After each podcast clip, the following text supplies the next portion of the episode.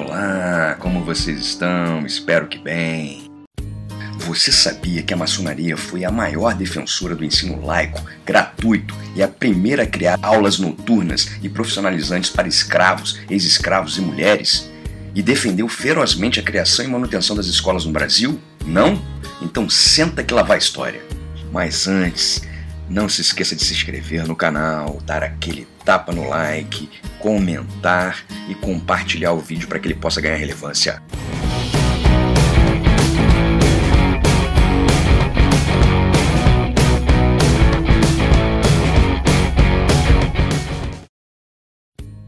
O embate social e político envolvendo a maçonaria e a Igreja Católica, que culminou com um conflito episcopo-maçônico ou questão religiosa e o envolvimento de maçons em algumas sociedades secretas que floresciam, cria o contexto histórico que servirá para contextualizar a educação brasileira no final do século XIX e compreender a luta da maçonaria por uma educação laica, pública, gratuita e obrigatória aos jovens. O Brasil do século XIX era uma sociedade constituída basicamente de latifundiários escravos, um país onde as atividades principais eram a pecuária e a agricultura. Esse modelo beneficiava uma pequena parcela da população, pois a grande maioria era desprovida de terras ou possuía uma quantidade inexpressiva delas. No século XIX, a instrução pública no país era limitada apenas ao ensino das primeiras letras, e mesmo assim o acesso era restrito, pois escravos e ex-escravos eram excluídos do sistema. A educação possuía um viés religioso, jesuítico ou escolástico. Ofereciam uma pequena iniciação às primeiras letras aos filhos dos colonos brancos, somente aos filhos homens, com a finalidade de garantir sua evangelização. O acesso ao ensino superior era destinado à elite política e econômica do país. Portanto, a educação do século XIX por ser inacessível a grande parte da população, era praticamente inexistente. A educação no Brasil do século XIX tinha como marca a descentralização. Esse implemento teve início com um ato adicional de 1834, que dava às províncias o direito de regulamentar e promover a educação. Surgiu então os chamados liceus, sem muita organização e recursos financeiros. Os resultados foram que a iniciativa privada teve enorme influência nessa modalidade de ensino deixando o ensino primário abandonado ao Estado. Esse acontecimento exacerbou ainda mais o caráter classista na educação brasileira. O ensino público no Brasil era fomentado no sentido de manter o equilíbrio entre as condições sociais, políticas e educacionais do império. Havia necessidade de adaptar o ensino público à educação aristocrática como distintivo de classe. Esse amaldamento era o que predominava no império. Ou seja, aos ricos o melhor ensino e aos pobres o que sobrasse, e quando sobrasse. Segundo estudos históricos, a educação era acessível a somente 1,8% da população.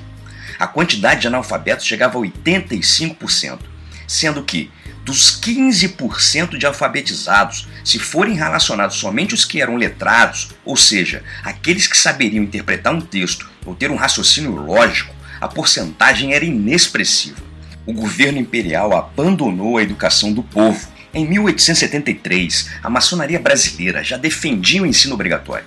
Em publicação do seu boletim do Grande Oriente do Brasil, a primeira obediência brasileira, encontraremos o discurso do maçom e senador do Império, Manuel Francisco Correia, numa conferência literária, onde defendeu sua tese de ensino obrigatório, afirmando ser o único ensino possível.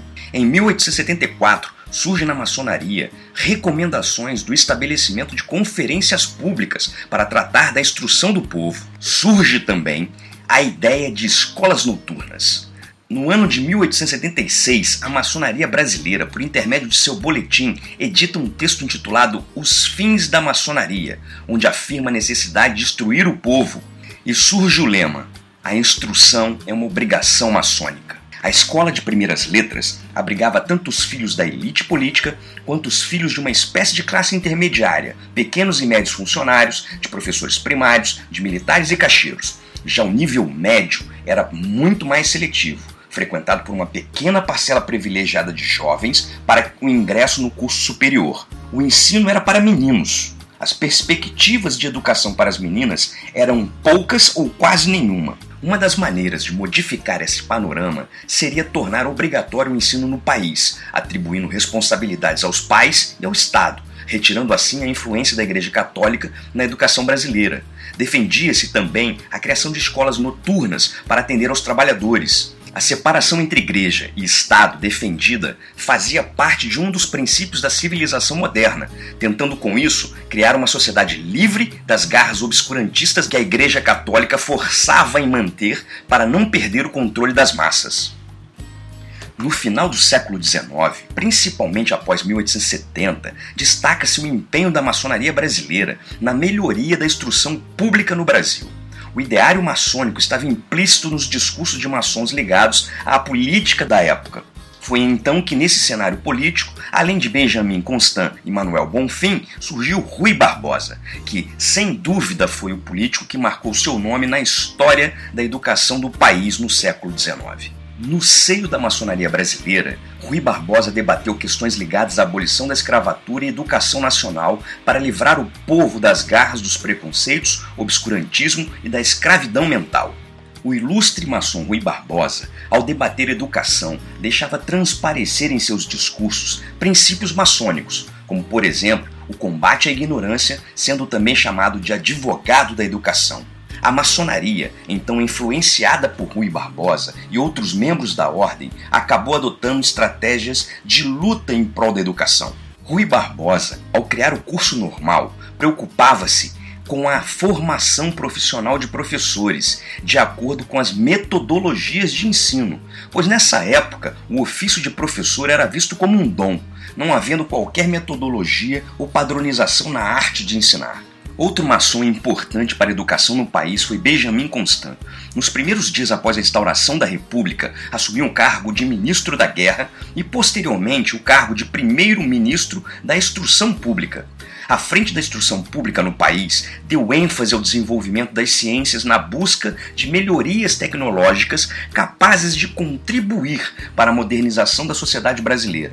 Assim como Rui Barbosa, Benjamin Constant se manteve alinhado ao ideário maçônico que preconizava o ensino das ciências consideradas fundamentais, como física, matemática, geografia, astronomia, sociologia, química e biologia. Tudo isso acrescido de atividades físicas.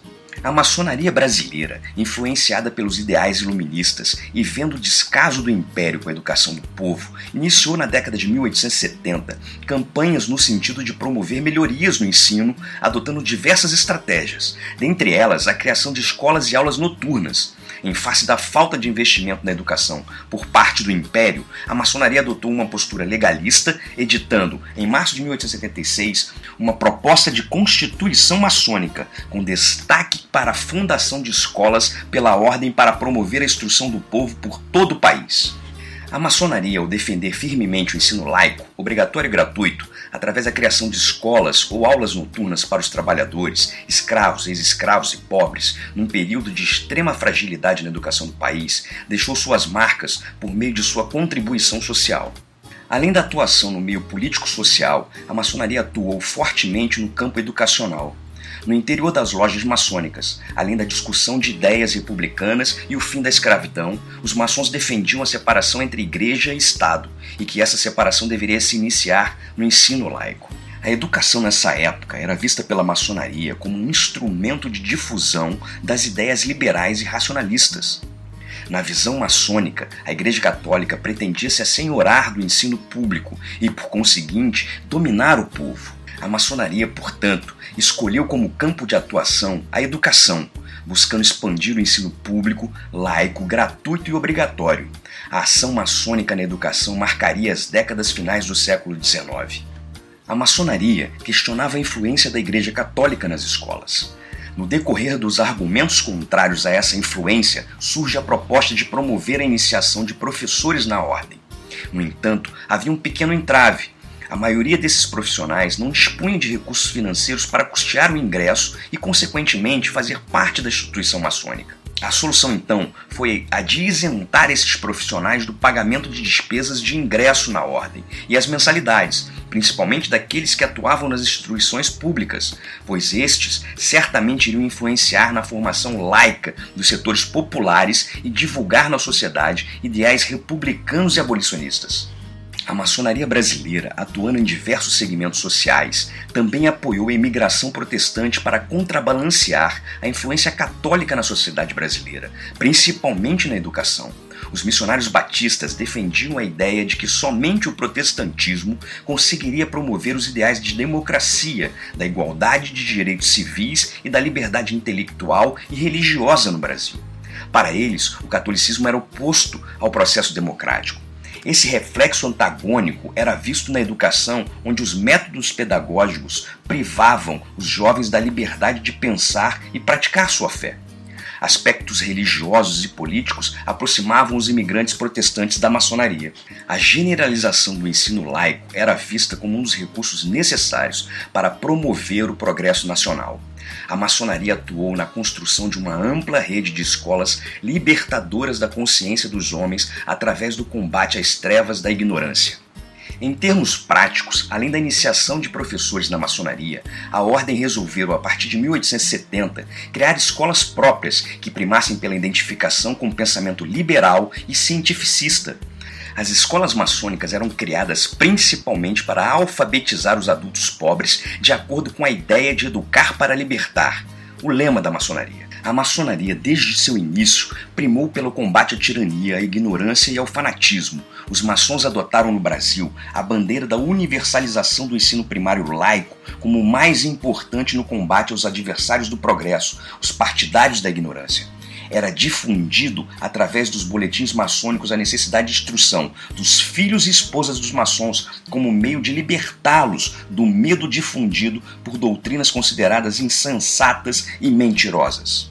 Enquanto a Igreja Católica prestava serviços educacionais às elites, a maçonaria buscava atender as camadas populares. Assim, ambas as instituições disputavam o mesmo espaço, a formação de mentes. A maçonaria se preocupava também com a profissionalização dos trabalhadores para que pudessem buscar melhor lugar na sociedade. Assim, a educação profissionalizante adotada pela maçonaria constitui-se basicamente de escolas noturnas atendendo também adultos, fatia desconsiderada pela educação do império, administrada de forma praticamente absoluta pela igreja, interessada fundamentalmente na conformação das mentes das elites.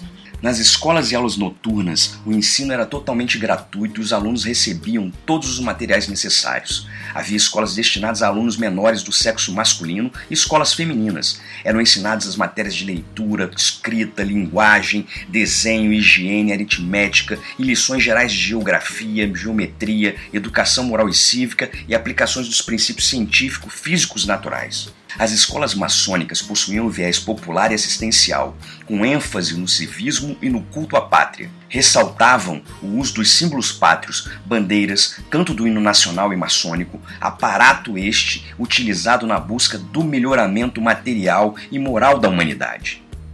Assim, a maçonaria brasileira atuou onde o Estado se omitiu, fundando e mantendo uma rede de escolas espalhadas por todo o país, levando educação às classes menos abastadas.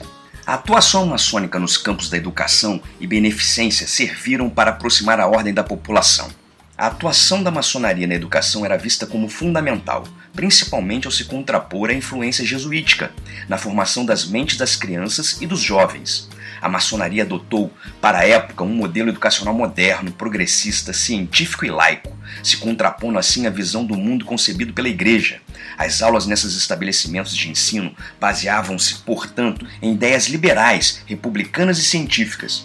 Assim, enquanto as escolas jesuíticas eram voltadas para o atendimento da elite, a maçonaria buscou atender a população menos abastada, composta de escravos, ex-escravos e trabalhadores. Após atingir a cabeça pela via do imaginário, o homem emocionalmente se envolve e a partir daí deposita suas aspirações, seus medos e suas esperanças, criando assim um tipo de identidade social, onde passa a moldar através dessa visão toda a sua vida.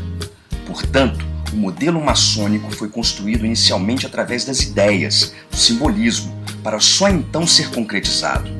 As escolas maçônicas adotaram modelos concebidos por intelectuais tais como Benjamin Constant, Rui Barbosa, Henrique Valadares, Lauro Sodré, José de Souza Marques, entre outros, para promover uma educação laica e gratuita, no sentido de criar no povo brasileiro o sentimento de liberdade, de moral e de civismo ensinado dentro das lojas maçônicas.